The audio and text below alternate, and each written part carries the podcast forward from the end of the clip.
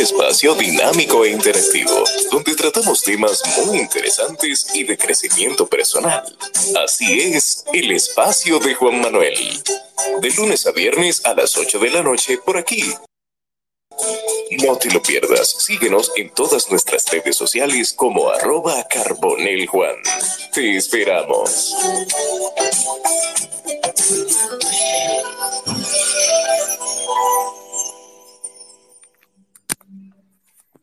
Muy buenas noches, bienvenidos a un espacio más del espacio de Juan Manuel en Twitter Spaces, en X, en X, antes Twitter o aún Twitter. Y hoy tengo un invitado muy especial, un invitado que hace tiempo ya veníamos cocinando este, este espacio, que será el primero de muchos.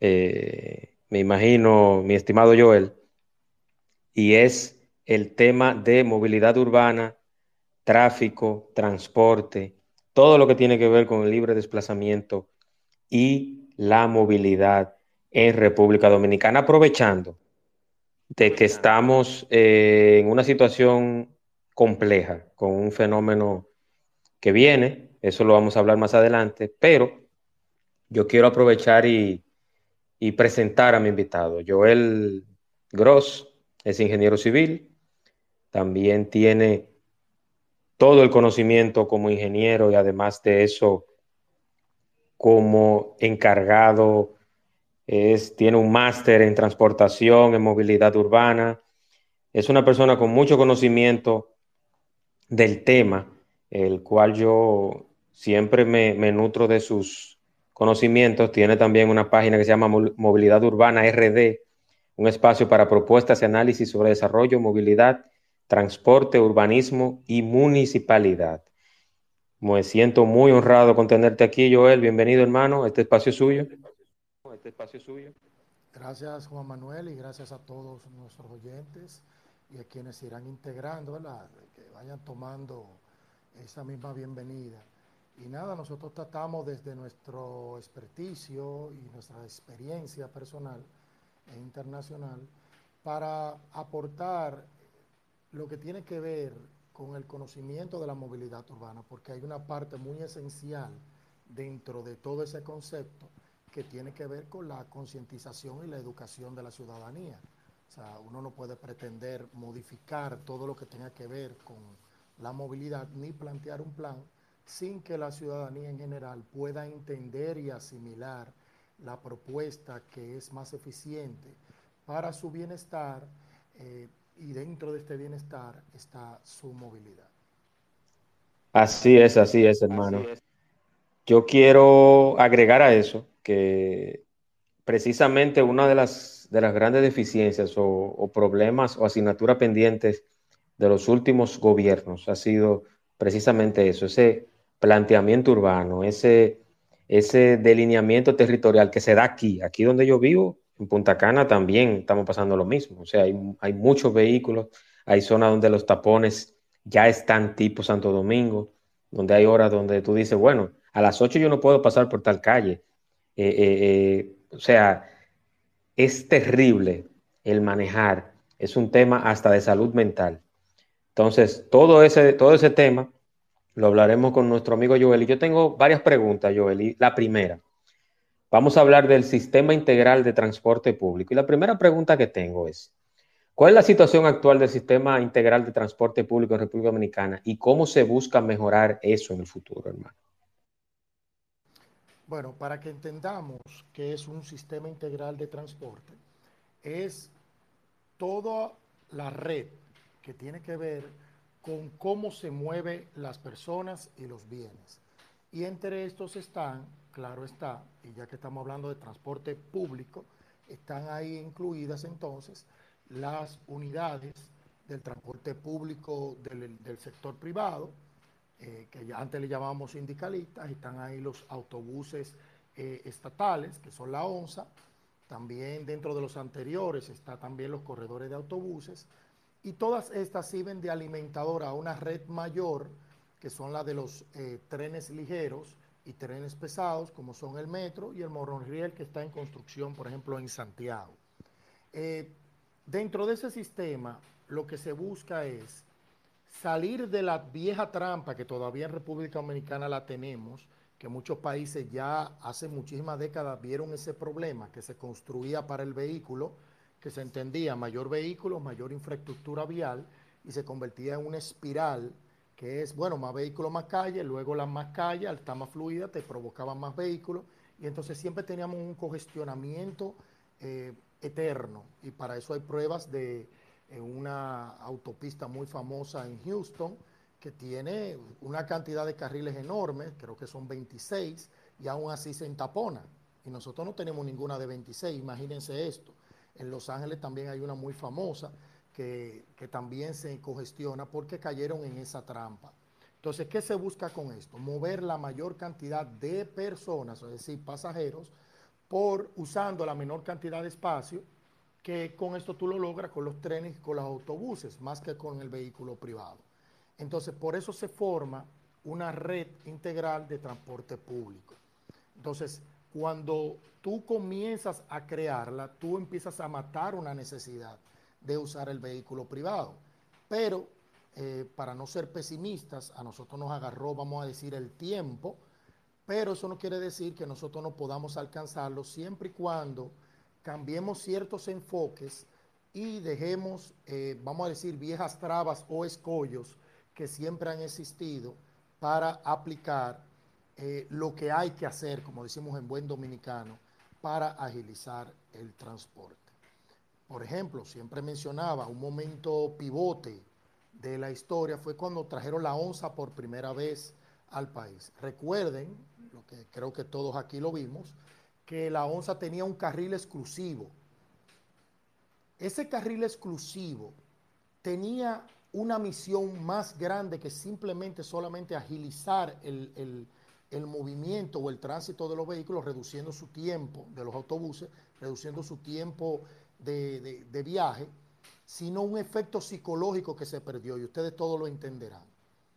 Ustedes no han visto algún video, y creo que lo he colgado, algún video donde tú ves un grupo de carros entaponados y que tú miraras a tu derecha o a tu izquierda y tú vieras un autobús pasando el tapón y tú todavía atrapado en el tapón. Eso te crea uno de los sentidos del para que una persona deje de usar el vehículo privado para usar el transporte, que es, si a mí se me toma más tiempo ir en mi vehículo, yo prefiero ir en un transporte. Y ustedes saben que en ese momento quizá la gente no entendía, la avenida no estaban tan entaponadas y la gente decía, ahora con este carril menos, ahora tenemos más tapones, quiten eso. Y las autoridades, bajo también las presiones de los, en ese momento, sindicatos de los transportistas de, pasajeros, quitaron ese carril exclusivo y ahí cayeron en la trampa. Si hubiesen permanecido allí, la gente hubiese migrado hacia ese transporte y lo hubiesen migrado si también lo hubiesen dignificado. Dignificado significa que la unidad, o sea, el vehículo del transporte, tiene que tener unas condiciones que haga que la mayoría de personas que buscan el vehículo privado por un confort, aire acondicionado, comodidad, eso tú lo pudieras tener en el transporte público. Si lo hubiésemos tenido y no hubiésemos caído en la trampa del subdesarrollo quizá mental urbano, nosotros hubiésemos tenido hoy quizá otro tipo de sistema mucho más amplio y avanzado. Pero qué bueno, ¿verdad? que mejor tarde que nunca, nosotros estamos viendo ya los corredores de autobuses, pero aún no tienen los carriles exclusivos. Y eso es vital para que el sistema dé un salto real de un modo a otro. Hay otros factores, pero ese es, indispensable. Con el tema, por ejemplo, de los, de los metros y de los trenes ligeros, eh, la movilidad es muchísimo mayor de pasajeros, pero tiene el problema de que es muy costoso. Entonces, algo que para tú tener una línea se toma una cantidad de tiempo y dinero que tú tienes que hacerlo. O sea, tú no debes de detenerte de hacer tu red de, transporte masivo, que así que se le llama a los trenes ligeros y a los trenes pesados, metro y monorriel, para tú poder ir avanzando tu ciudad, pero también, que lo veremos más adelante, quizá la planificación urbana sea alrededor de estos ejes de transporte masivo. ¿Para qué? para que la zona comercial, que es la que te produce mayor movilidad de empleomanía, tengan un acceso muy rápido a estos sistemas y por ende tú vas a tener un desarrollo desarrollado de alta densidad, pero que se pueda mover sin congestionarte las vías. Excelente, Joel. Gracias por responder esta primera pregunta. Y como segunda pregunta, son varias, eh, Joel. Dijimos que tú me dijiste, mira, pregúntame lo que tú quieras. Entonces, lo haremos así. Joel, como segunda pregunta, eh, ya hablamos del sistema, del sistema integral de transporte público y los de recién integración, hablamos con Joel Gross, eh, ingeniero civil y también una persona con un expertise en el tema de movilidad urbana. Hablamos de movilidad urbana, valga la redundancia, tráfico y transporte. Segunda pregunta, Joel, modos de transporte, trenes ligeros, metro y BRT. ¿Cómo están contribuyendo los modos de transporte como trenes ligeros, metros y BRT a la movilidad urbana en República Dominicana? Eh, sí, reforzando la idea que hablábamos anteriormente, en República Dominicana ya tenemos, eh, vamos a tener trenes ligeros, que ahí entra el monorriel, aunque se parece mucho al metro, pero el metro se clasifica como ya como un tren pesado, porque te moviliza incluso muchísimo más pasajeros en el sistema de monorriel. Cada uno tiene su ventaja y su aplicación. Eh, en República Dominicana, uno de los, de los medios que más mueve pasajeros son las líneas del metro y que, eh, gracias a Dios, que aunque estuvo muy ralentizado por un tiempo, por eso decíamos anteriormente que es algo que no debe de detenerse, esa inversión, ir aprovechando incluso los financiamientos y apoyo de fondos internacionales como el de la Alianza Francesa por el Desarrollo, para que nosotros tengamos estos ejes de movilidad masiva de pasajeros por hora. ¿En qué aportan? Nosotros, si no tuviéramos esos ejes, nosotros tuviéramos un congestionamiento muchísimo mayor. Nosotros, eh, lamentablemente, no poseemos eh, lo que se llama BRT o BTR, que es Bus de Tránsito Rápido, Bus of Rapid Transit, que es lo que hablábamos ahorita, es un corredor de autobuses con un carril exclusivo, pero totalmente exclusivo.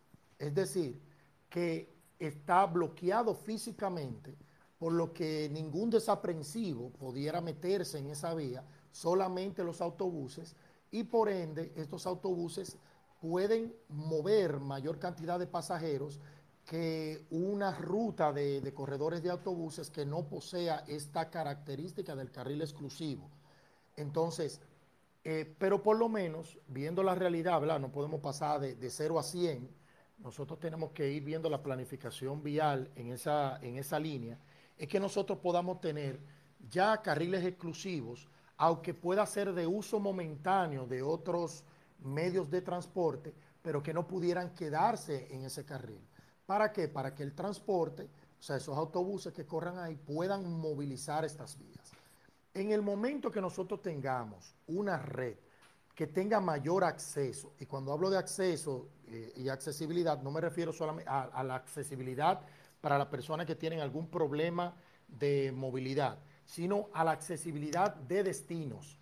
Mientras mayor sea la red, mientras más puntos llegue la red, mayor será su uso y menor será la necesidad de que yo tenga que movilizarme en mi vehículo propio, salvo que la actividad que yo vaya a hacer requiera, por ejemplo, que yo cargue eh, muchos bienes y yo necesite llevarme mi camioneta.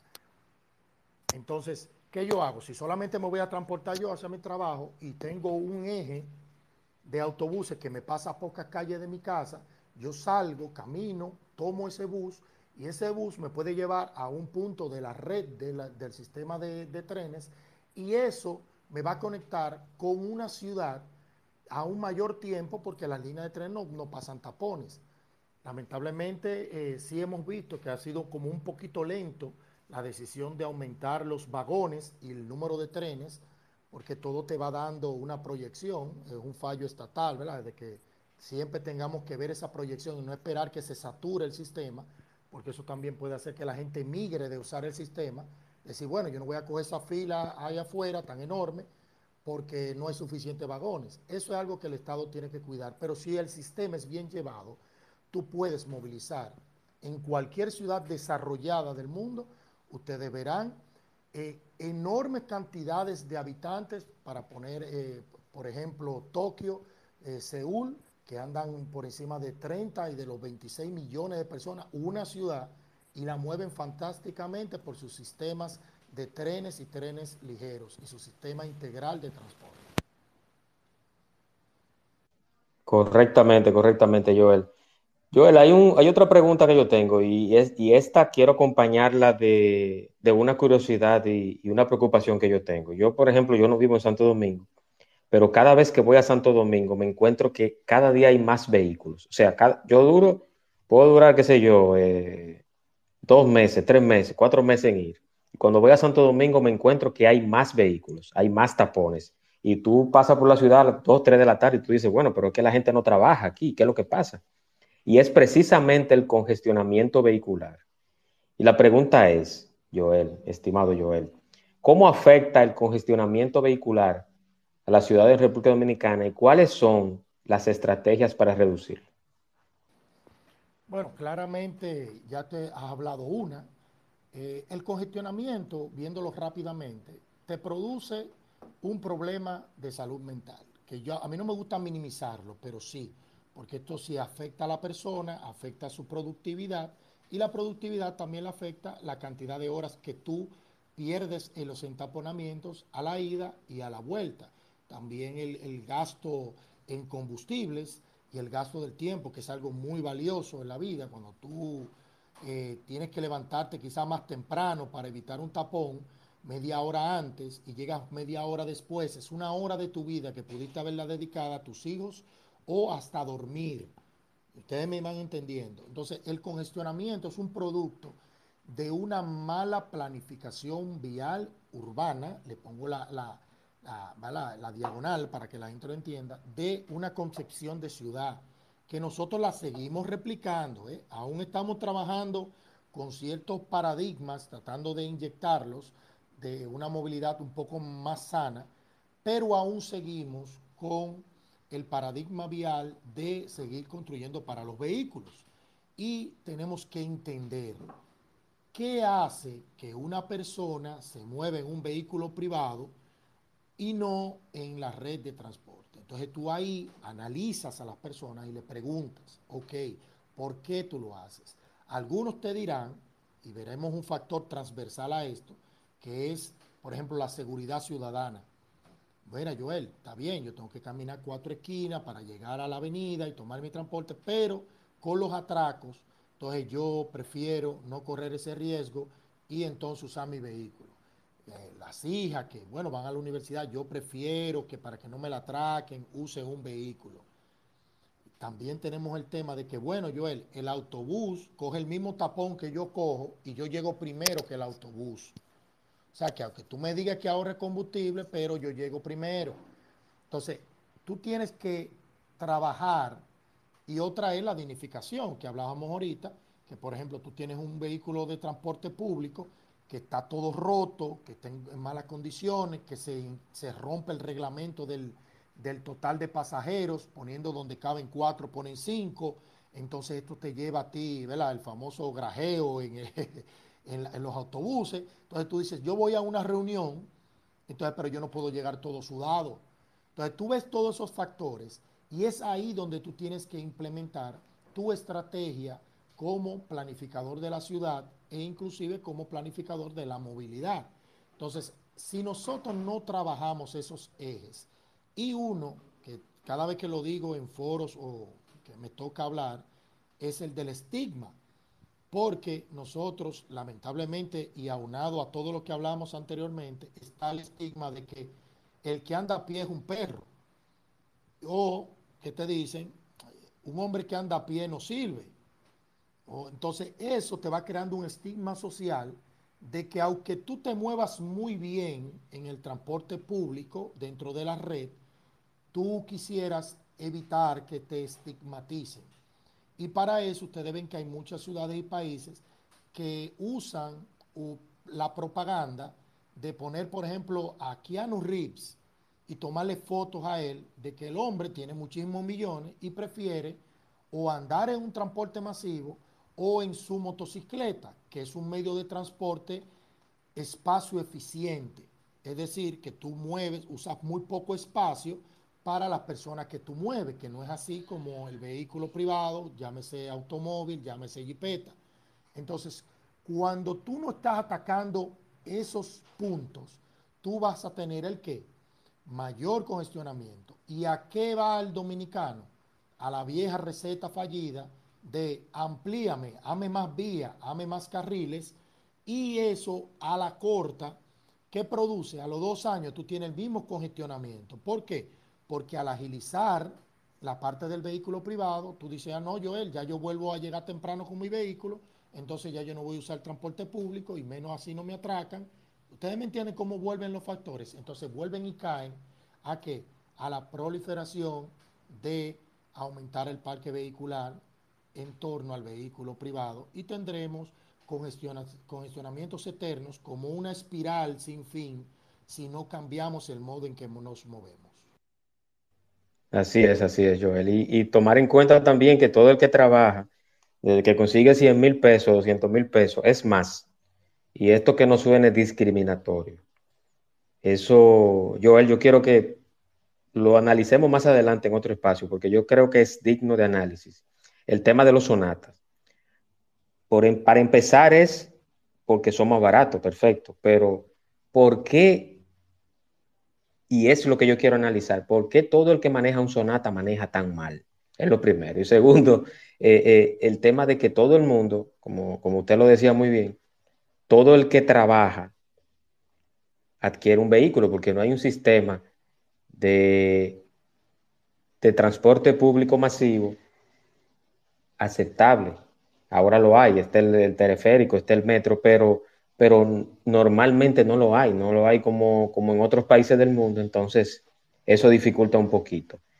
La tercera pregunta que te tengo, Joel, es, la cuarta, perdón, cuarta pregunta, es eh, paradigma actual orientado al vehículo versus lo ideal orientado al ciudadano. Y es, ¿cuáles son las diferencias entre el paradigma actual de movilidad orientada al vehículo privado y el ideal centrado en las necesidades de los ciudadanos en República Dominicana?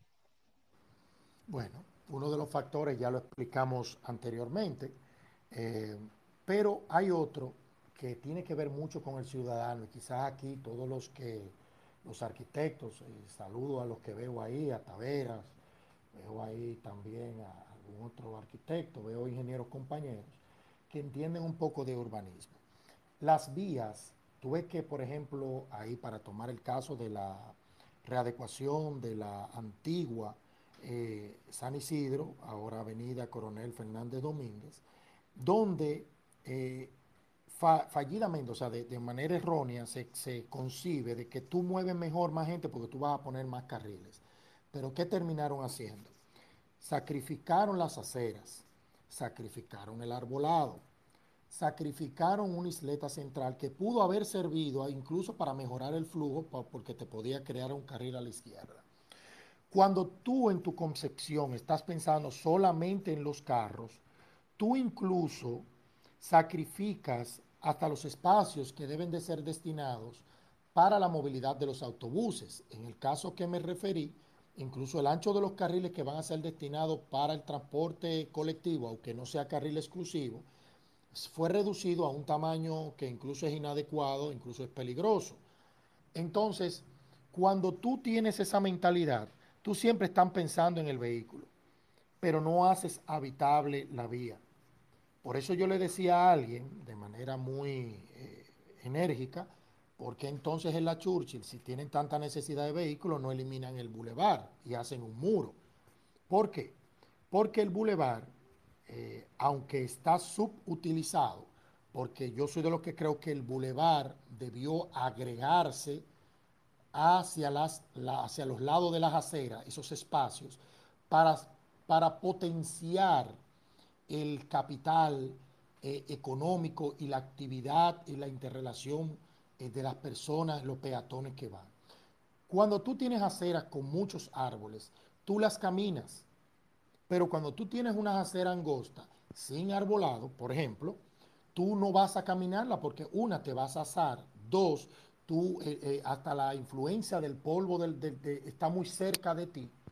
Y nosotros incluso, que en muchos países lo hemos visto, perdemos espacios que pudieran ser para la gente sentarse y comer en los comercios afuera. O sea, todo eso se pierde cuando tú estás pensando que todo lo que es la vía, la concepción o diseño del perfil de las avenidas va dirigido a los vehículos. No, va dirigido a los ciudadanos. ¿Cómo tú haces más habitable la avenida?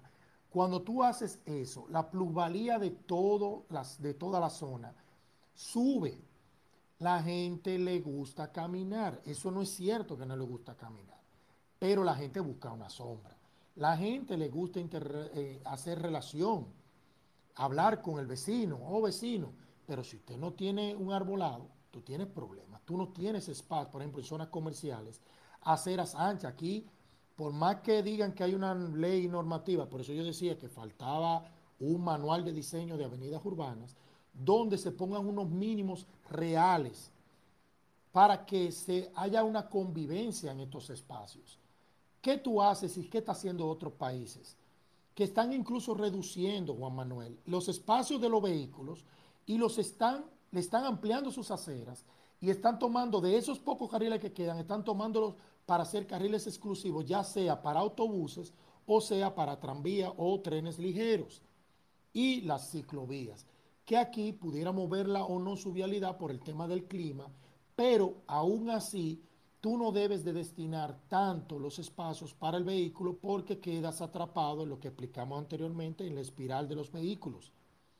Tú no debes de temer hacer un espacio para el autobús eh, público, que es el transporte colectivo, porque, ay, yo voy a sacrificar los carriles de los que andan en vehículos. Entonces tú no estás promoviendo ese transporte. Ah, pues entonces vamos a sacrificar las aceras, que eso es lo que hacen en República Dominicana, lamentablemente. Usted ven avenidas como la Lincoln, con unas aceritas, que eso da pena. Y es una avenida. Y ni hablar de, de vamos a decir, avenidas colectoras, ni, ni calles locales, ni decirlo.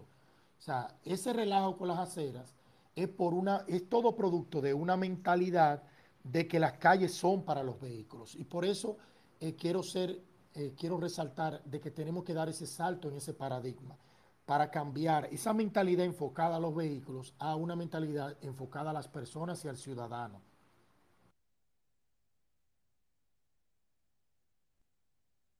Excelente, excelente. ¿Me escuchas, Joel? Sí, señor, te escucho. Perfecto. Eh, tengo una pregunta o comentario del señor Omar, Omar Abreu. Adelante, Omar, adelante. Sí, perfecto. Gracias. Joel, una pregunta. Hay una disyuntiva en lo, que tiene que ver los tapones. Soy un ignorante en cuanto a eso, no sé nada. voy a dar mi opinión, me puede corregir cualquier cosa. Por ejemplo, eh, la sobrepoblación es coherente, sí, lo que estaba diciendo aquí el anfitrión, es coherente, sí, que la sobrepoblación hace que eh, se adjudiquen tapones, es coherente. Eh, también lo que, lo que estabas hablando, Joel, sobre la infraestructura, muy coherente. Y hay otra parte también, que un mal conductor puede armarte un tapón. Y por poner un ejemplo, un mal conductor, cuando hay varios o muchos malos conductores, es esa otra. Y por ejemplo, en este país hay una élite, hay un paradigma, hay un sistema de creencia muy arraigado que yo diría que puede ser imposible o casi imposible de arrancar, porque es como si fuera un cáncer. Por ejemplo, las élites transportistas, que son intocables, que pueden hacer lo que, lo que ellos quieran, por ejemplo, y ¿será que puede romperse ese paradigma de las élites transportistas? ¿Será que se puede? Y también otra, eh, por ejemplo, ¿será factible, por ejemplo, en una universidad crear una materia, por ejemplo, que tenga que ver con el transporte y la organización, la civilización? Eso será factible. Gracias, hasta ahí. Excelente pregunta, Omar. Y para ir por parte, y la más importante la que veo, y es muy precisa la que dices, es un asunto que se llama cambiar la cultura vial de, nuestro país, de nuestra sociedad. Nosotros eh, entendemos, eh, nos hemos desentendido de lo que es el orden y el valor que te agrega como ciudadano ser ordenado.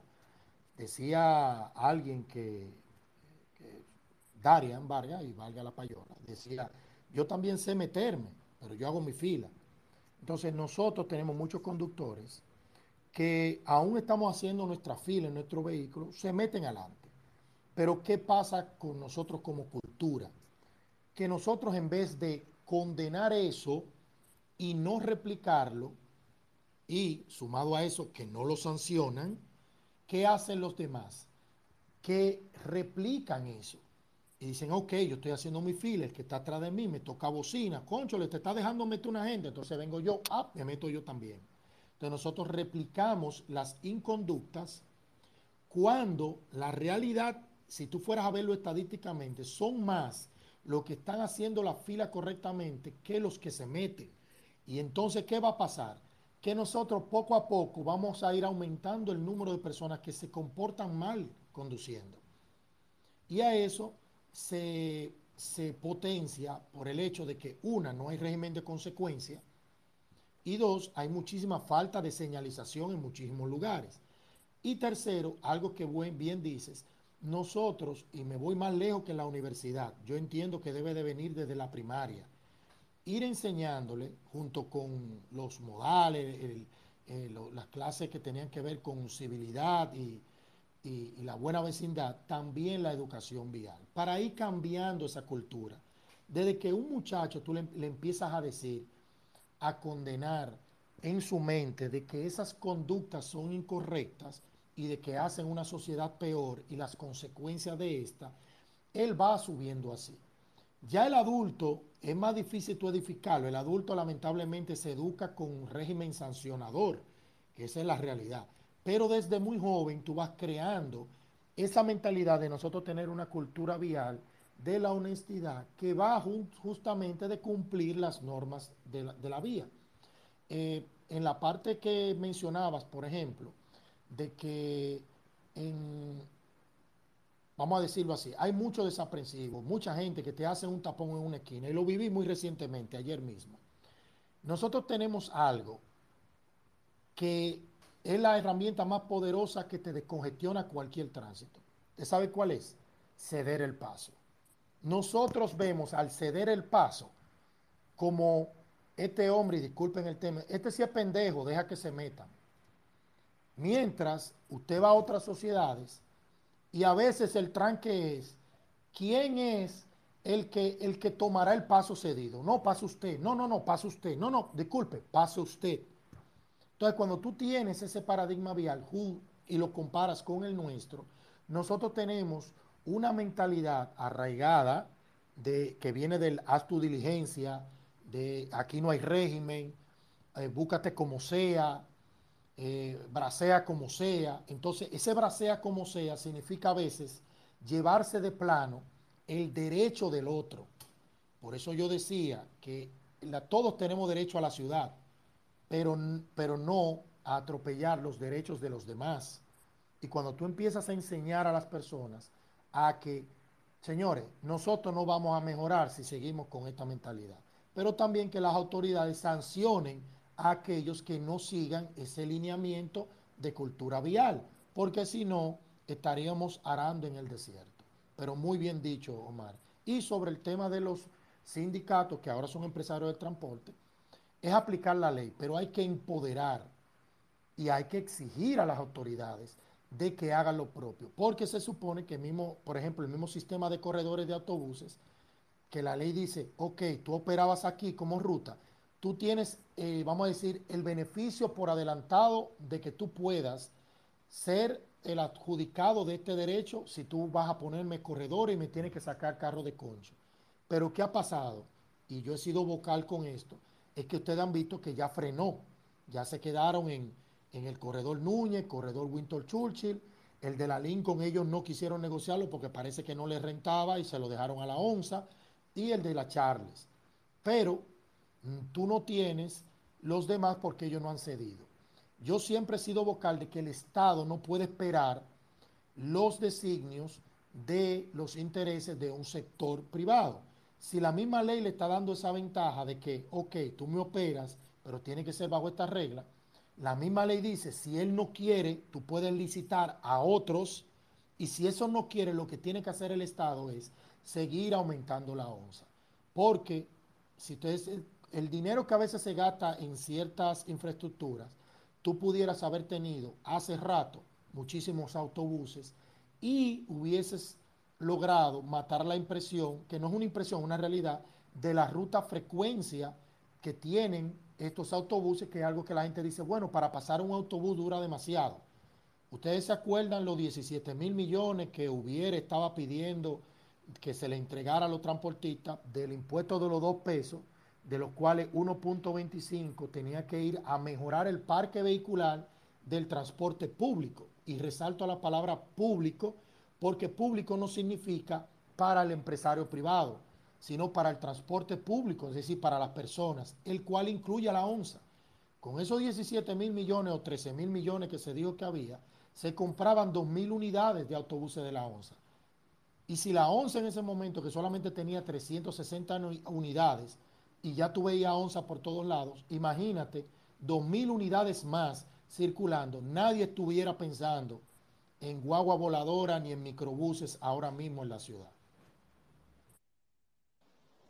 Así es, Joel. Yo tengo mis, eh, mis reservas con el tema de los sindicatos. Yo nunca he estado de acuerdo con los sindicatos. Los sindicatos, eso es como si tú privatizaras o tuvieras con un sindicato la energía, el agua. O sea, tú le estás dejando algo tan vital como el transporte que en su momento cuando ellos querían presionar a, los gobiernos, decían, ah, vamos a paralizar. Y ahí estaba todo el mundo que iba a estudiar, que iba para el trabajo a pie. Llegaba tardísimo a su trabajo, a su casa, por un grupito de personas que querían chantajear a los gobiernos. Entonces, eso, por el bien de la, de República Dominicana, por el bien del país, por el bien del desarrollo, yo entiendo que los sindicatos deben de, de tener esa soga corta, como decimos aquí popularmente. Joel, transporte eficiente. ¿Cómo se puede lograr un sistema de transporte eficiente que beneficie tanto a los usuarios como al entorno? Mire qué bueno, y va casi de la mano de lo que hablábamos anteriormente. Por ejemplo, aquí en este país, y es uno de los puntos que invito eh, a Intran y a, quien tenga amigos diputados, yo tengo también, de que revisen, por ejemplo, eh, un artículo de la ley de transporte de la 6317, donde se permite de manera sutil, sutil lo digo, que los vehículos de transporte público vayan de seis pasajeros en adelante. Ya ustedes ven el número, seis. Con seis, tú estás sin quererlo diciendo que el carro de concho se permite. Cuando el vehículo de carro de concho sabemos que el tope es cinco, incluyendo el chofer. Pero eh, nosotros no tenemos una regulación de tipo de vehículo de transporte público dependiendo del tipo de vía y sus pasajeros. Eso nosotros hemos escrito sobre eso. Es decir, para poner un ejemplo, en la 27 de febrero no debería haber microbuses, ni hablar los carros de concho, señores. ¿eh? O sea, eso es algo que fuera. Pero los microbuses no deberían. La unidad mínima debería ser minibuses de 20, 30, mínima. Y yo me fuera más lejos, ¿eh? O sea, pero como conozco que nada tú lo puedes hacer de golpe a porrazo, pero nosotros deberíamos tener, por ejemplo, eh, buses de 20, 30, 40 como mínimo en estas vías que manejan tantos pasajeros. Y eso te va a ayudar a descongestionar y a eficientizar el transporte. Porque eficientizar el transporte es usar la menor cantidad de espacio para mover las personas. Entonces, por eso es uno de los beneficios de la bicicleta. Tú ocupas menos espacio y mueves una persona. Las motocicletas, que no es un medio malo, malos son los quienes lo conducen y después lo podemos ver. Porque ese mismo que te conduce mal en un motor, tú le das un sonata, como decía Juan Manuel, y me río, y me disculpe la gente de la Hyundai, y te van a manejar igual de desapresivo el tema del uso del espacio es que la mayoría de vehículos privados, y eso está con estadísticas, te están moviendo aquí en Santo Domingo 1.5 pasajeros por viaje. Es decir, que casi uno, ni siquiera dos personas, pero te ocupan una cantidad de metros cuadrados que eso hace y lleva congestionamiento vehicular. Entonces, ¿qué tú haces con eso? Que tú analizas tus vías y los, la, la cantidad de pasajeros y tú normas o regulas qué tipo de vehículo mínimo sirve para transportar a las personas, o sea, el transporte público, y eso qué hace? Que nosotros no tendríamos, por ejemplo, a Duarte con París ahí abajo llena de, de carritos de concho y de, y de, microbuses. ¿Por qué? Porque esperarían un viaje y este sería. Y alguien me dice, Joel, pero ¿y entonces la efectividad de la ruta? La efectividad de la ruta tú la tendrás en el momento en que ellos mismos, al poner ese rigor, sabrán que no van a, no van a tener demasiados carritos y van a tener que tener el bus, porque lo que tú mueves con un carro, que vamos a decir que es 5, sí, cuatro de esos son 20 pasajeros, te lo está moviendo un solo eh, autobús de 20, un micro, un minibús de 20, por ejemplo. Pero uno de 30 o 40 te está quitando el espacio de 10 vehículos. Entonces, tú no puedes, y tal bien lo de, de, decías, dejar al interés particular de cualquiera de que, te, de que te normen el tipo de vehículo que tiene que tener una vía para dar ese servicio. El transporte es un eje fundamental de cualquier nación. Entonces, para tú eficientizar eso, tú tienes que regular eso. Quizá en el interior, en rutas, porque eso se analiza con el tipo de vía, se analiza la cantidad de pasajeros, tú pudieras tener unidades menores como microbuses, donde tú tengas de 8, 11, 12 pasajeros. A mí me gustaría de 12 a, a 15 pasajeros como mínimo para que eso tú puedas tenerlo. Y ahí entonces entra lo que son más pequeños, pero ya para servicios personalizados de taxi, que son que en algunos de, nuestros, de nuestras ciudades del interior, por ejemplo, para mencionar ahí en Moca, eh, ustedes ven unos vehículos bien chiquiticos, que es para llevar una persona, pero te ocupan menos espacio y te dan esos servicios. Van a la parada de autobuses y de ahí lo, lo mueven en la ciudad. O sea, aquí, le llaman, aquí le llaman, aquí le llaman popis. Ah, bueno, míralo ahí. Entonces, eso sirve para que Para tu eficientizar el transporte. Nosotros no podemos seguir esperando que los caprichos de esos empresarios de transporte, que siempre, hoy son 100 carritos de concho y de que se, ha, se habla de un corredor, aparecen 200 más de que, que pertenecían a la ruta y hay que buscarle un dinero y siempre aplican el chantaje. Por eso bien decía y te apoyo, nosotros, para no quitarle, como dice, la comida de por sí, pero la comida tiene que estar atada o cualquier actividad comercial y económica de este país está atada a una regulación. Y entonces tú no puedes el transporte que te causa muchísimos sobrecostos, ya, llámese de infraestructura vial, llámese de, de luego te tener que hacer eh, túnel elevado, para ponerle un ejemplo, porque ya no caben los vehículos porque tú tienes demasiado carro de concho. O sea, es una afectación que sí causa costos a todos y eso todo lo pagamos nosotros con nuestros impuestos. Entonces tú tienes, en eso tú no puedes ser... Eh, transigente. Tú tienes que ser eh, recto, no voy a decir la palabra arbitrario porque ya todo eso se socializó en un plan de movilidad sostenible, está ahí plasmado, pero la aplicación es la que vemos que está siempre cojeando y en eso nosotros tenemos que ser bien tajantes. Así es, concuerdo contigo, Joel. Planificación vial y desarrollo urbano. Y la siguiente pregunta va enfocada precisamente en ese tema, Joel. ¿En qué medida la planificación vial adecuada puede impulsar el desarrollo urbano y la calidad de vida en las ciudades dominicanas? Así es. Eh, es una interesante pregunta. En, todas las ciudades, y ahorita me refería a eso, y, y por eso mencioné Tokio, eh, uno de los éxitos de Tokio, que aunque no tuvo una planificación urbana zonificada muy estricta, su éxito fue porque ellos llevaron sus líneas de metro y de trenes ligeros y de autobuses a todos los puntos principales. Es decir, que su red, su red tenía acceso, mayor accesibilidad de destinos a toda la ciudad. Y eso permitió una de las mayores densidades del mundo que se moviera muy bien. ¿Y qué pasa? ¿Cuál fue el éxito? Que ellos a pesar de que había una zona no desarrollada, ellos conectaron esa red a esa zona. ¿Y qué hicieron los grandes comercios de Tokio? Crecieron alrededor de las redes de tren. ¿Y qué lograron con eso? De que la gente redujo sus desplazamientos por la ciudad y simplemente se montaban en la red a nivel de, vamos a decir, los empleos, incluso de, visitar las tiendas, y con eso mejoraron toda la movilidad de la ciudad. ¿Por qué? ¿Por qué? Eh, ¿Y qué es lo que quiero tomar de esto? Nosotros trabajamos al revés.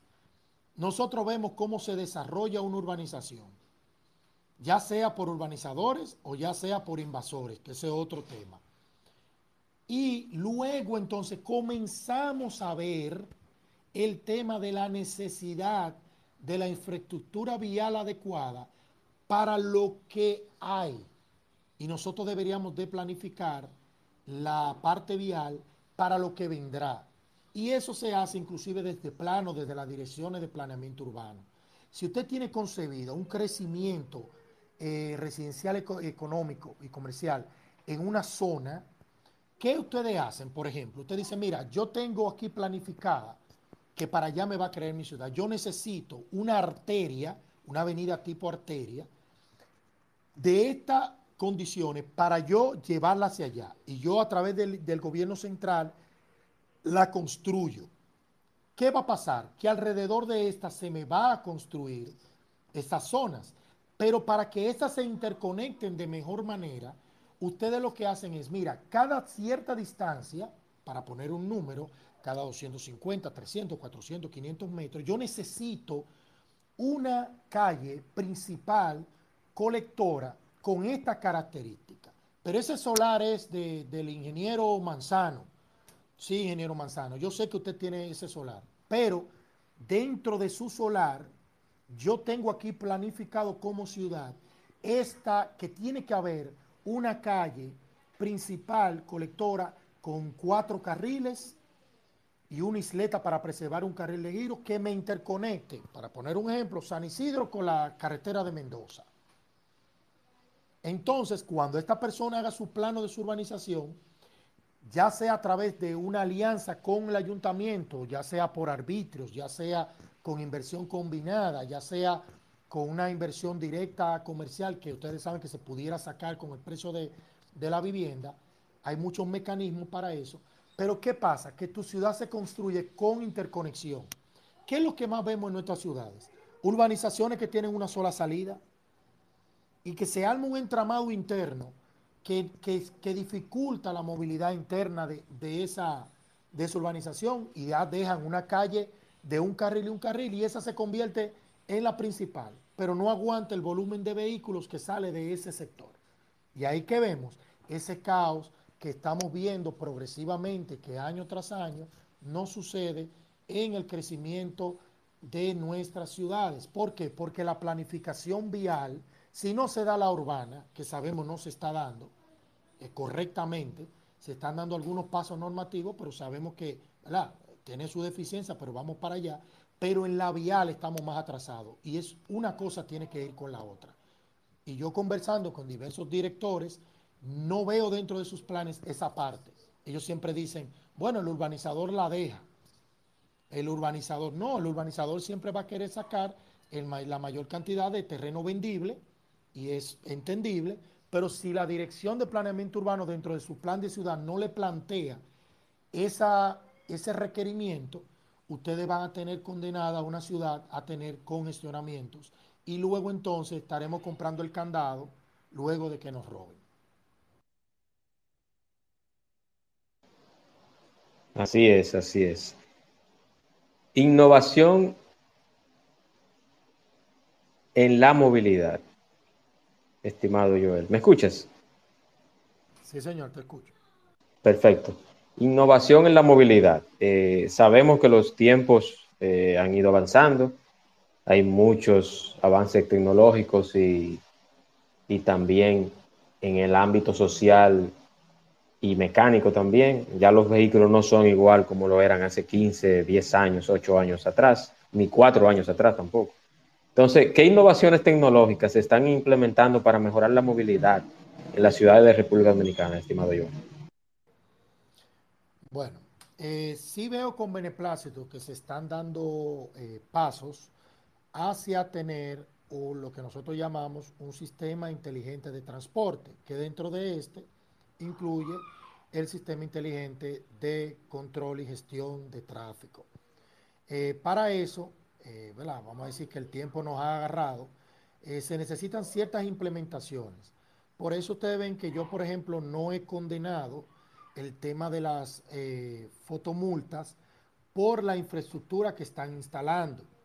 No el tema de la fotomulta per se, que sabemos tiene muchas falencias, eso es un tema que es todo un mundo, pero la infraestructura tecnológica que se está implementando, yo sé de antemano, porque conozco de esos sistemas, que ese es un paso hacia otro que es lo que hablamos anteriormente, un sistema inteligente de gestión de tráfico que es algo mayor. Para tú poder lograr esto, siempre he dicho que la palabra inteligente tiene que ver con la adaptatividad de la gestión del tráfico. Si tú no puedes medir a tiempo real lo que está pasando y poder adaptar los tiempos de programación, de control y gestión de ese tránsito, entonces tú no tienes un sistema inteligente. Hay gente que cree que inteligente porque pone números, o sea, un cronómetro en un semáforo. Eso no es ser inteligente. O sea, un controlador puede llamarse inteligente porque te permite esas conexiones, pero si tú simplemente le estás haciendo una programación que te lo haga un ingeniero de tránsito, ya sea fija por el día, que es un grave error y así tenemos en muchas intersecciones del país, pero a lo largo del día, dependiendo de la franja y del requerimiento, tú tienes un diseño mejorado, pero no necesariamente inteligente. Para eso, tú necesitas captar qué tipo de, o qué vehículos y qué tipo de vehículos y qué movimientos realiza y cómo se mueven en toda la ciudad, no solamente en una intersección. Es decir, tú tienes que verlo holísticamente y para eso tú tienes que instalar cámaras, tienes que instalar sensores, tiene que instalar, e incluso que lo, leí con el tema de la placa delante y placa detrás, que ahorita quiero explicar algo sobre eso, que van a tener inclusive una etiqueta receptora de ondas electromagnéticas de esa UHF, que eh, pudiera tener, ¿verdad? Quizá otra connotatura legal, que también lo podamos ver otro día, pero que serviría para medir, junto con las plataformas tecnológicas con las cuales firmamos eh, como país un acuerdo con Waze, aunque de Waze solamente tenemos 700 y tantos miles de, usuarios conectados, pero tenemos, eh, vamos a decir que como siete veces más eso en vehículos. O sea, pero que a medida de que tú puedas captar la mayor cantidad de vehículos en tiempo real, tú puedes hacer que el sistema, si tiene las conexiones de lugar hacia los controles, de con un software en un centro de control, ya ustedes están imaginándose la infraestructura, que no es poca cosa, tú puedas adaptar los tiempos y crear los mejores flujos para la ciudad, porque el tránsito así no no se diseña por punto, es decir, una intersección, porque todo forma parte de una red de una ciudad y así lograr el mayor flujo. Para allá yo veo que estamos caminando. Sí tengo eh, informaciones de que hay eh, países interesados en invertir.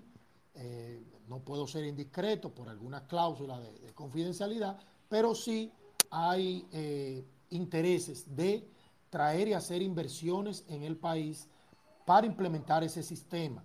O sea que cuando yo veo a Intran implementando eso, yo, yo lo estoy mirando más allá y espero que estemos viendo más allá para lograr eso. Ellos han dicho que lo van a hacer, que tienen, han hecho microsimulaciones, eh, eh, que van a poner drones, que van a poner los sensores, que van a poner las cámaras eh, y que se hará un centro de control para eso, aunque actualmente el centro de control, que yo sí lo conozco, no tiene la infraestructura que se necesita para manejar toda la ciudad.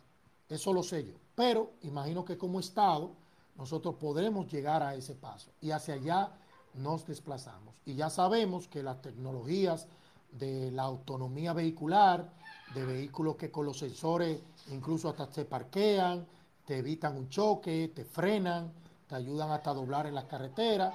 O sea, la tecnología ustedes saben que va a pasos agigantados y exponenciales.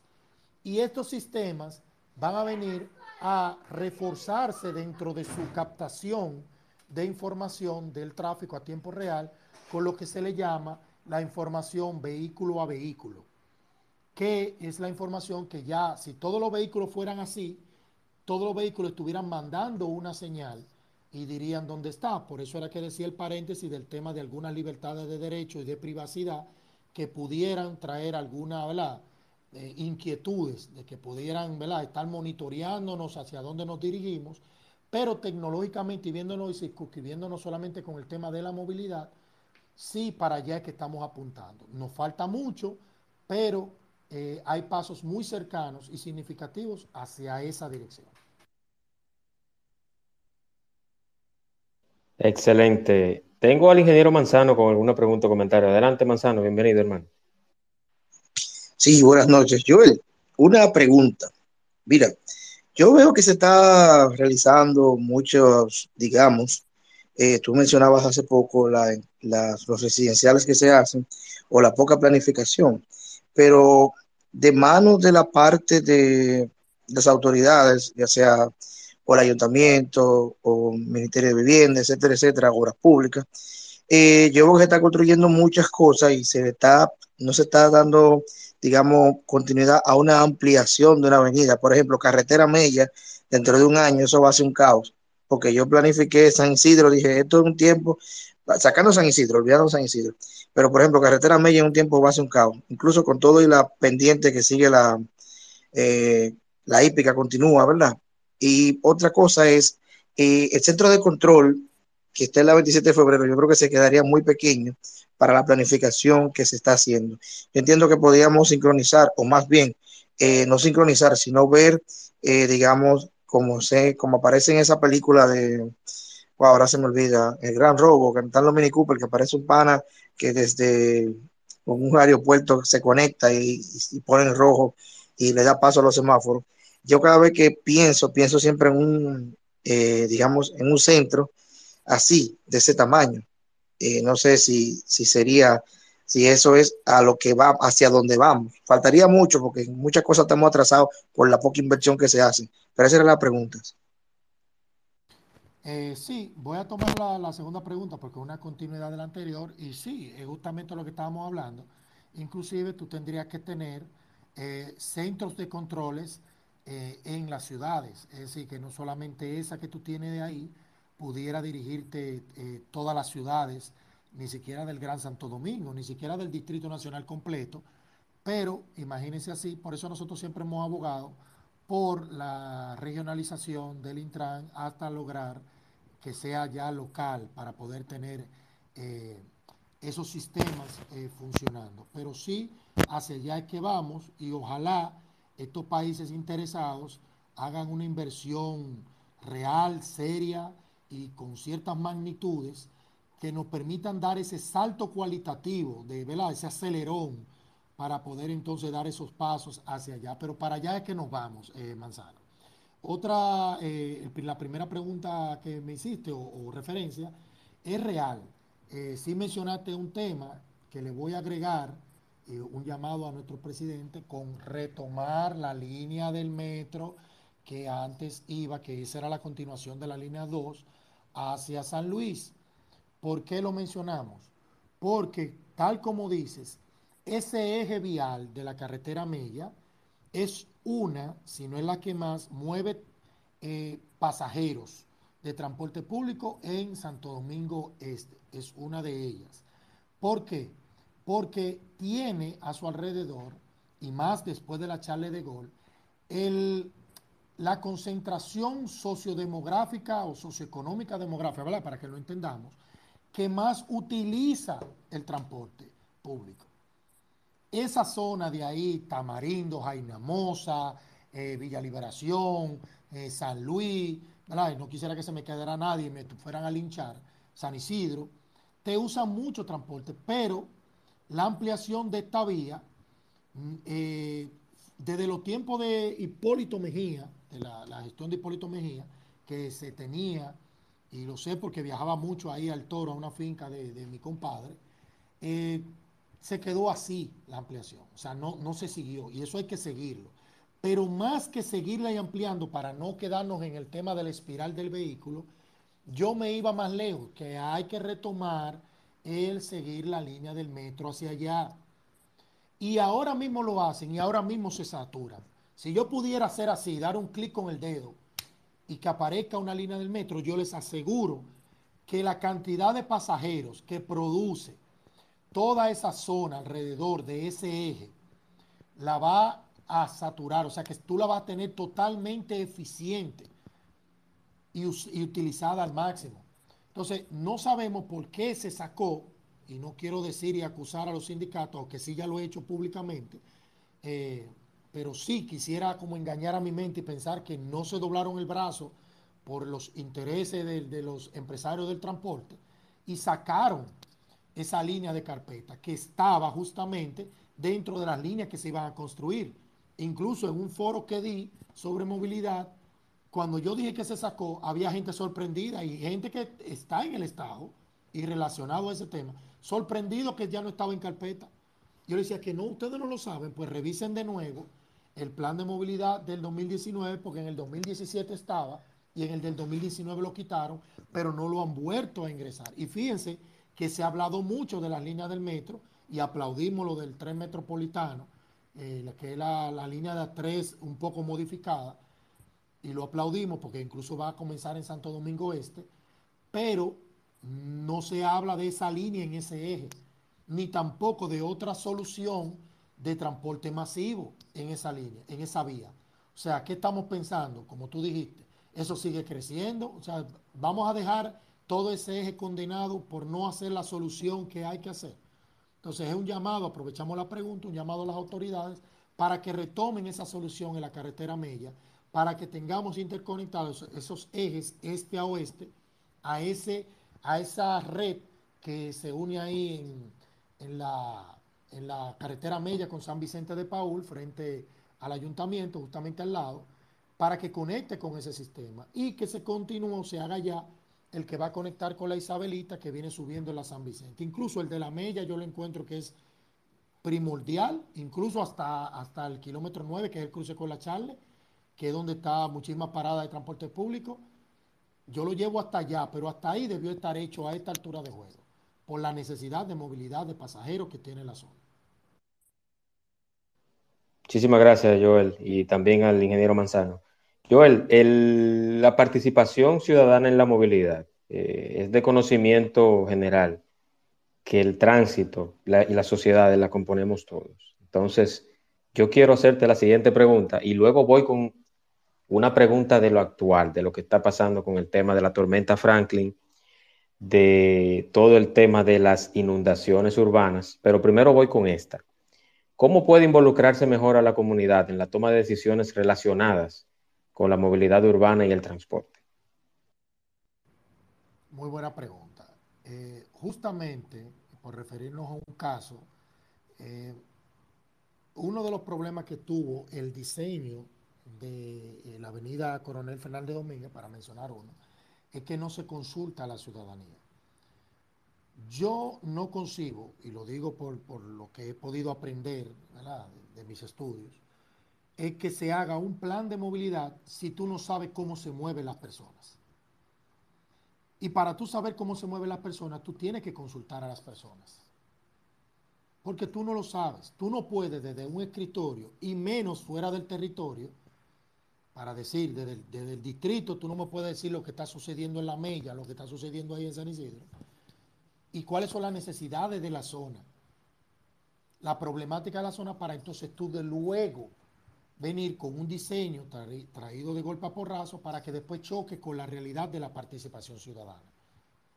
Ahí aprovecho para celebrar, con lo poco o lo mucho, eh, las vistas públicas que hace, por ejemplo, la alcaldía del Distrito Nacional con algunas zonas. Eso yo lo aplaudo.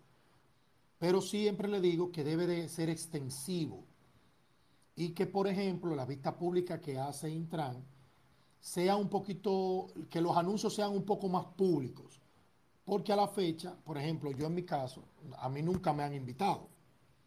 Eh, y a los sectores es bueno involucrarlos porque cuando tú concibes un diseño de ciudad donde las personas participan y ahí tú aprovechas incluso para concientizarlo de cuál es la mejor solución, las personas abrazan y apoyan esa decisión e incluso te ayudan a que tenga éxito. Cuando a la persona tú no le explicas, si yo me aparezco al otro día frente a tu casa con un tractor demoliendo las aceras, demoliendo la calle, y no te explico, eso es para ponerte un ejemplo un poco drástico, lo primero que va a pasar es que tú vas a chocar conmigo. porque tú no lo sabes. Tú no sabes qué van a hacer ahí. Tú no se lo explicas, tú no lo desmenuzas. Yo no fui a preguntarte a ti si tú tenías un problema para entrar a tu vehículo. Yo no fui a preguntarte si había un problema ahí que en el momento que yo fui yo desconozco, de que en un momento del día ahí pasan muchísimos vehículos o ese momento es un día donde de tal colegio usan, lo usan para trotar con los niños. O sea, hay algo que tú tienes que conocer del territorio y por eso es vital, no solamente la planificación vial y en, y en el diseño de la movilidad en nuestro país, es, es también a la planificación urbana, al diseño de la ciudad. La participación ciudadana es vital. No hay una sola ciudad en el mundo, en un país desarrollado, que no se esté involucrando a los ciudadanos en la toma de decisiones. Y eso nosotros lo vemos como, como que en algunos lados lo hacen para cumplir, invitan dos o tres gente, eh, dejan ciertos expertos fuera. O sea, es tiempo ya de que nosotros empecemos a, a no ser tan celosos de los espacios y creer que porque participe ECO ahí, eso te va a quitar a ti brillo. No, no, no.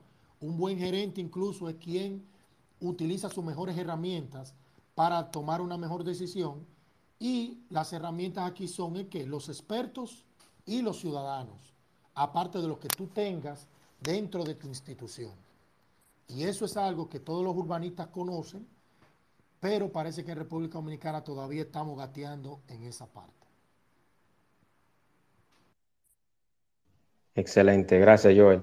Y los de recién integración hablamos con Joel Neco Gross de Movilidad Urbana, Tráfico y Transporte en República Dominicana. En el espacio de Juan Manuel Podcast, eh, agradecer y voy con la última pregunta. Que sé que esa pregunta es de actualidad y también de conocimiento general, pero también quiero hacérsela por algunos posts que he visto de Joel sobre el tema. Joel, estamos atravesando que precisamente ahora en este momento está a 200 o 198, 195 millas del país la tormenta tropical Franklin.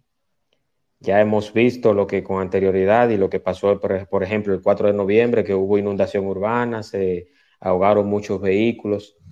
Yo quiero que tú me hables un poquito de qué es lo que pasa, o sea, ¿qué se necesita. Tiene una permeabilidad el suelo de la ciudad de Santo Domingo adecuada, el, nivel freático no está adecuado, es el asfalto, ¿qué es lo que está pasando precisamente cada vez que hay una lluviecita que dura cinco minutos lloviendo y hay zonas en la ciudad y en el interior donde prácticamente o literalmente nos ahogamos? Bueno, esto es una problemática compleja que lo primero que yo aconsejaría es dejemos el dedo acusador y apuntémoslos todos hacia nosotros. Y eso va desde los ciudadanos hasta eh, los servidores públicos o la administración pública y también a, esa clase política que es la que ha gestionado y ha construido las ciudades o ha dirigido de cómo se construyen las ciudades. Porque veo muchos señalamientos que uno señala a otro, pero todos somos culpables de, de esta realidad. Y vamos a ver esta problemática por parte cada uno señala la parte que más vemos. Vamos a empezar, como dicen, eh, tomando la culpa de, los ciudadanos. La higiene. Nosotros no podemos seguir con ese vertido de desechos en las calles. Eso tiene que ver mucho con el uso de plásticos. Por eso es que hablamos de, que hay que eliminar el foam, porque eso es lo que más vemos en las cañerías. Pero también hay que mejorar la gestión y ahí vemos la parte del, eh, de, las instituciones locales, eh, gobiernos locales, el tema de la recogida, porque si tú no me recoges bien los desechos ni me los dispones correctamente, eso puede hacer que el ciudadano, el desaprensivo y el que está entre desaprensivo al que es muy, eh, muy estricto con hacer la cosa correcta, vayan entonces a, a potenciar el problema estancando nuestro drenaje con los desechos. Viene la parte del mantenimiento de los drenajes, pero también con esta viene una parte que es, que es una problemática mayor, que es cómo nosotros estamos construyendo nuestras ciudades y es un tema de la permeabilidad. La permeabilidad significa que tanto el agua que cae, natural o por acción humana, se infiltra al subsuelo y alimenta esa escorrentía de aguas subterráneas y se une a todo el ciclo del agua de, que tenemos eh, o que existía en la naturaleza y en la ciudad que viene siendo una, un accidente, una, un incidente, perdón, de la acción humana. Eh, si ustedes se dan cuenta, por ejemplo, la, el drenaje pluvial de las calles se diseñan para el agua que va a acaparar las calles y las aceras, porque se supone o se alude que las viviendas van a tener su sistema de infiltración de agua que vienen siendo los espacios verdes y algunas otras implementaciones que pudieran hacerse en sus marquesinas que infiltren también el agua. Pero ¿qué tenemos? Como aquí no hay red colectora de agua pluvial, o sea, una tubería, una gran red, debido a un fatídico paradigma de no se ha hecho la red porque eso es una obra que no se ve, es decir, no se le saca capital político, que es un paradigma que hay que eliminar totalmente. Y yo siempre digo, sí se ve cada vez que llueve, pero cuando no llueve la gente se olvida. Y es que, por ejemplo, si ustedes dan cuenta y hacen una memoria, casi todas las casas, las viviendas, tenían un patio con, plantas, con árboles. Había más arbolado en las aceras. Había un jardincito en el frente. Y esa parte escurría el agua. Pero ya ahora la gente ha inclusive eliminado eso, lo, lo encementa, le ponen, le ponen cerámica. ¿Y qué hacen? Tira el agua hacia afuera, hermano. Drena eso hacia afuera. Entonces nosotros estamos ahora acaparando más agua y la estamos tirando a nuestro sistema de drenaje de las calles. Igual pasa en las grandes plazas, esos grandes estacionamientos, los grandes supermercados que tienen gran estacionamiento, ¿qué están haciendo? Antes ahí había una vegetación que infiltraba agua hacia el subsuelo y ahora ¿qué tenemos? Una carpeta de, asfalto, o si es de, hormigón, ¿verdad? Eh, asfáltico, o si es cementicio, y no infiltra el agua. Y lo que hacen es que te lo tiran incluso o al subsuelo o te lo tiran también a la calle. Y todo eso se satura porque lo tiran en un punto, que no es lo mismo cuando tú haces una escorrentía, eh, vamos a decir, eh, gradual y regada en toda una área distribuida. Entonces, nosotros estamos saturando mal los suelos. ¿Y qué pasa también con esa agua? Que nosotros, aparte de la suciedad que tenemos, ¿verdad? Tapando la falta de mantenimiento, usted está viendo la bomba de tiempo, estamos matando la permeabilidad de la ciudad, porque nosotros no tenemos por normativa.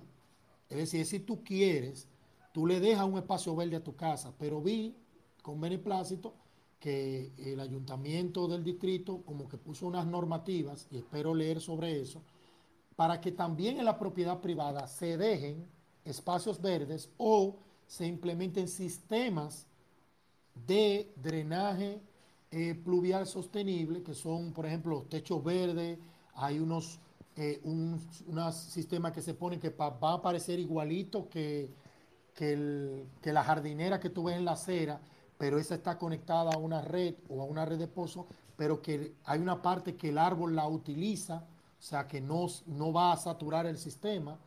Hay implementaciones, por ejemplo, de colocar adoquines o eh, pavimento permeable, que eso es una técnica muy barata para hacerla eh, y muy sencilla, que debiera utilizarse en plazas y en grandes estacionamientos, hasta en estacionamientos de casas para que el agua infiltre naturalmente y no todo vaya al drenaje pluvial.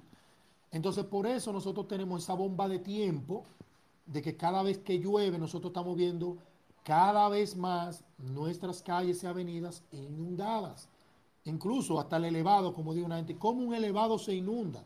Inclusive el drenaje del elevado tiene los, los, tubos abiertos, que tenemos ahí, como le llamé yo, la Don Bosco Falls, las cataratas del Don Bosco, donde tú ves las cañerías del elevado cayendo y es todo un espectáculo muy bonito, salvo que es una agua sucia que cae de arriba e inunda entonces la 27 de febrero ahí abajo en ese tramo. Entonces nosotros tenemos que tomar esto seriamente, pero lo tenemos que tomar, así como dije la problemática, así mismo con las soluciones. Concientización y régimen de consecuencias con la ciudadanía normativas desde la planificación urbana en los ayuntamientos para que las personas comiencen a construir diferente, para que los desarrolladores comiencen a construir diferente y para que estas grandes plazas construyan diferente. Incluso, y fue una recomendación de, del gran ingeniero Raymond Martínez, eh, un saludo para él, que me dijo, Joel, déjate fuera las, las barreras de tormentas, que son unos tanques que se ponen debajo de estos estacionamientos para recoger cuando hay lluvias como esta, que tienen mucha cantidad de milímetros de lluvia, y eso lo que hace es que lo guarde, lo reserva para ayudar a los suelos que se saturan muy rápido, para acumular esa agua y aumentar esa capacidad de carga de agua, que luego entonces la drena despacio en el sistema cuando ya ha pasado, por ejemplo, estos efectos de estas tormentas. Ahora yo te pregunto, ¿cuántas barreras de, de tormentas tenemos instaladas en República Dominicana? Pero ¿cuántas plazas tienen grandes estacionamientos afectando la permeabilidad y no lo tienen? Y eso se debe, claro está, a que nosotros no se lo exigimos como Estado. Porque ellos no lo van a hacer, eso es un costo para la, para la, para la, la vamos a decir, la empresa. Pero la empresa que tiene su estacionamiento, que le importa solamente parquear a sus, a sus clientes, no está viendo la afectación a la ciudad. Y la ciudad es la quien tiene que normar el cómo ella crece, independiente de los intereses eh, personales comerciales, porque al final todos somos perjudicados o beneficiados de esas decisiones administrativas. Así es, así es, correctamente, Joel. Y agregar a eso, Joel, que precisamente ahora, por ejemplo, un video que se hizo viral hoy de un señor que, por cierto, fue apresado, lanzando, vertiendo desechos en una calle de la Puya de Arroyo. Entonces, yo me digo y me pregunto, y me hago la siguiente pregunta, no es solamente un tema de arrojar basura en el momento que está lloviendo, es el antes, el durante y el después. Hay mucho, hay mucho que aprender, hay mucho que ver, hay mucho que analizar en todo este tema. Solamente nos acordamos de no echar basura a la calle cuando hay momentos como este, cuando hay una tormenta, cuando hay un huracán, cuando se da un proceso como el que se dio el 4 de noviembre, que fueron eh, aproximadamente 300 mililitros en, en, tres horas, Joel. El tope fue 272 y en promedio fue 230. Perfecto, perfecto. Entonces, eh, eh, bajo, ese, bajo esa cantidad de pluviometría, eh, solamente nos acordamos de eso en ese momento, de, de, de ser unos, unos, ciudadanos cívicos, de ser, eh, de poder clasificar, de exigir a nuestros, a, a nuestros alcaldes y, y, a nuestros ediles una buena organización y un buen planeamiento urbano de nuestras ciudades solamente en este momento. Ahora, ahora mismo hay muchas personas preocupadas esta noche de qué va a pasar con su, con su vehículo esta noche y la lluvia. Entonces, eh, eh, es un camino largo, Joel, es un camino largo. Y realmente, realmente contigo creo que lo hemos eh, escuchado muy, de una manera muy orgánica y muy normal, o sea, sin mucho tecnicismo, pero a la vez claro. Sí, claramente, uno trata de, ¿verdad? Porque estos son temas quizás muy técnicos y uno trata de llevarlo siempre en un lenguaje coloquial que la, todo el mundo pueda entenderlo. Y para reforzar ese mensaje, que sí lo he dicho eh, en varias ocasiones y, quiero, ahí veo a mi amigo Hernani que nos está siguiendo, RD por lo alto, señores, la patria primero, y siempre está de acuerdo también con los temas que tienen que ver con mejorar la calidad de vida en nuestro país, es el tema de que nosotros tenemos que concientizar a nuestros vecinos, porque nosotros no vamos a cambiar el mundo de golpe a porrazo, pero sí cambiemos la mentalidad de, nuestro, de nuestros hijos, de nuestra familia, de nuestros vecinos, y ese al otro a su vez, a que cuando usted tira, como ese desaprensivo, que no quiero decir otro, te, otro término para la persona del, que lo vi el video, que tiró un tanque de basura a la calle con, con el agua corriendo, es que ellos creen que le están haciendo un daño directo a la autoridad eh, municipal que quizá no le tenga eh, aprecio en ese momento. No, usted cuando tira basura a la calle, usted está afectando a su vecino, porque usted está afectando la salubridad de, de su entorno. Cuando usted viene, porque nunca lo hacen frente a su casa, ¿eh? sacan los tanques y van a la esquina de un vecino que siempre es el que tiene mala suerte y le, ahí le hacen un vertedero improvisado, usted está afectando la salubridad de esa familia. No es al ayuntamiento o a las autoridades del ayuntamiento, es a todos. Entonces nosotros tenemos que comenzar a, eh, regar la voz de ese llamado a la conciencia de que, Señor, si usted está molesto con la recogida, yo también puedo estar molesto, pero si usted arroja la basura a la calle, usted no está afectando a todos. No solamente con la salubridad, como dijimos, sino cuando también tú afectas el drenaje pluvial, que esa agua se riega, esa mismo contaminante, ese lixiviado de la descomposición del material orgánico de la basura, se liga con esa agua. Y tú sabes quiénes muchas veces se bañan en esa agua en los barrios, nuestros hijos se bañan en esa agua y salen en los barrios. Entonces, cuando usted cree que tirando la basura está haciéndole un daño a la autoridad, usted le está haciendo un daño hasta sin saberlo, hasta a sus propios hijos, a los hijos del vecino. Y si un niño de esos se muere por leptospirosis, Dios no lo quiera nunca, ¿quién va a cargar con esa conciencia? Así que nosotros primero pongamos nuestro granito de arena, como es un tema muy complejo, pero no dejemos en la mano de otro hacer la parte que nos toca y la que nos toca por el momento es ser civilizados, sacar la basura cuando nos toca, en momentos como este resguardar la basura en su casa, aunque hieda lamentablemente, y sacarla y disponerla como se debe. Y las autoridades dar el mantenimiento debido, la recogida debida, y entre todos, no uno u otro, entre todos tendremos una mejor ciudad.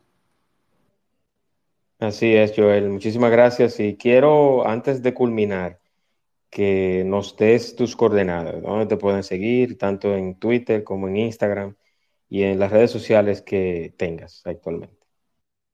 Eh, bueno, mi coordenada es tan fácil, ahí la ven arriba en el título, arroba Joel Neco. Neco es un apellido italiano que lleva una G que no suena, porque sonaría ñeco, pero ahí lo ven y me pueden seguir tanto en Instagram, Facebook y Twitter. Eh, también eh, pueden seguir a Movilidad Urbana RD nuestra página es movilidadurbanasde.com, porque así comenzamos, pero ya no fuimos nacional. Pero de que busque movilidad urbana en Google, ustedes verán que le va a salir eso en las primeras cinco. Y ahí puede ver unos artículos muy interesantes y, y con un lenguaje muy aterrizado, muy coloquial, para que lo puedan entender y así nutrirse de muchas problemáticas, pero siempre acompañadas con soluciones de lo que acontece en nuestro país, de los temas que nosotros dominamos. Así es, así es, Joel. Y, yo que he entrado a tu página, he visto que siempre se ha ido en un enfoque objetivo, no, no un pasquín eh, acabando a tal o cual partido, ni a, tal o cual gobierno, solamente trayendo problemas, sino la solución a las problemáticas que nos afectan en cuanto a la movilidad y el desarrollo y desenvolvimiento de todo lo que tiene que ver con lo urbano y el tránsito en nuestro país. Agradecerte, Joel, nuevamente por aceptar estar acá. Yo espero que este sea el primero de muchos. Espero que sea así. Y antes de que salgan, y mi invitado también, quiero recordarles que el próximo jueves, pasado mañana, estaré con la doctora Rocadis, Rocadis Rodríguez. Hablaremos de cómo cuidar tu sistema digestivo eh, la doctora es gastroenteróloga y hablaremos de todo lo que tiene que ver con el sistema digestivo humano. Hablaremos de leptospirosis, eh, hablaremos de intoxicación alimentaria, hablaremos también de los parásitos, hablaremos también de todo lo que tiene que ver con el Helicobacter pylori, eh, la automedicación en temas digestivos, en dolor de estómago, la diferencia entre el dolor de estómago y de barriga, todo lo que tiene que ver con el sistema digestivo, con la gastroenteróloga Rocadis Rodríguez en el espacio de Juan Manuel Podcast. Y recordarles que me pueden buscar en Spotify y en todas las plataformas de podcast que deseen como el espacio de Juan Manuel Podcast.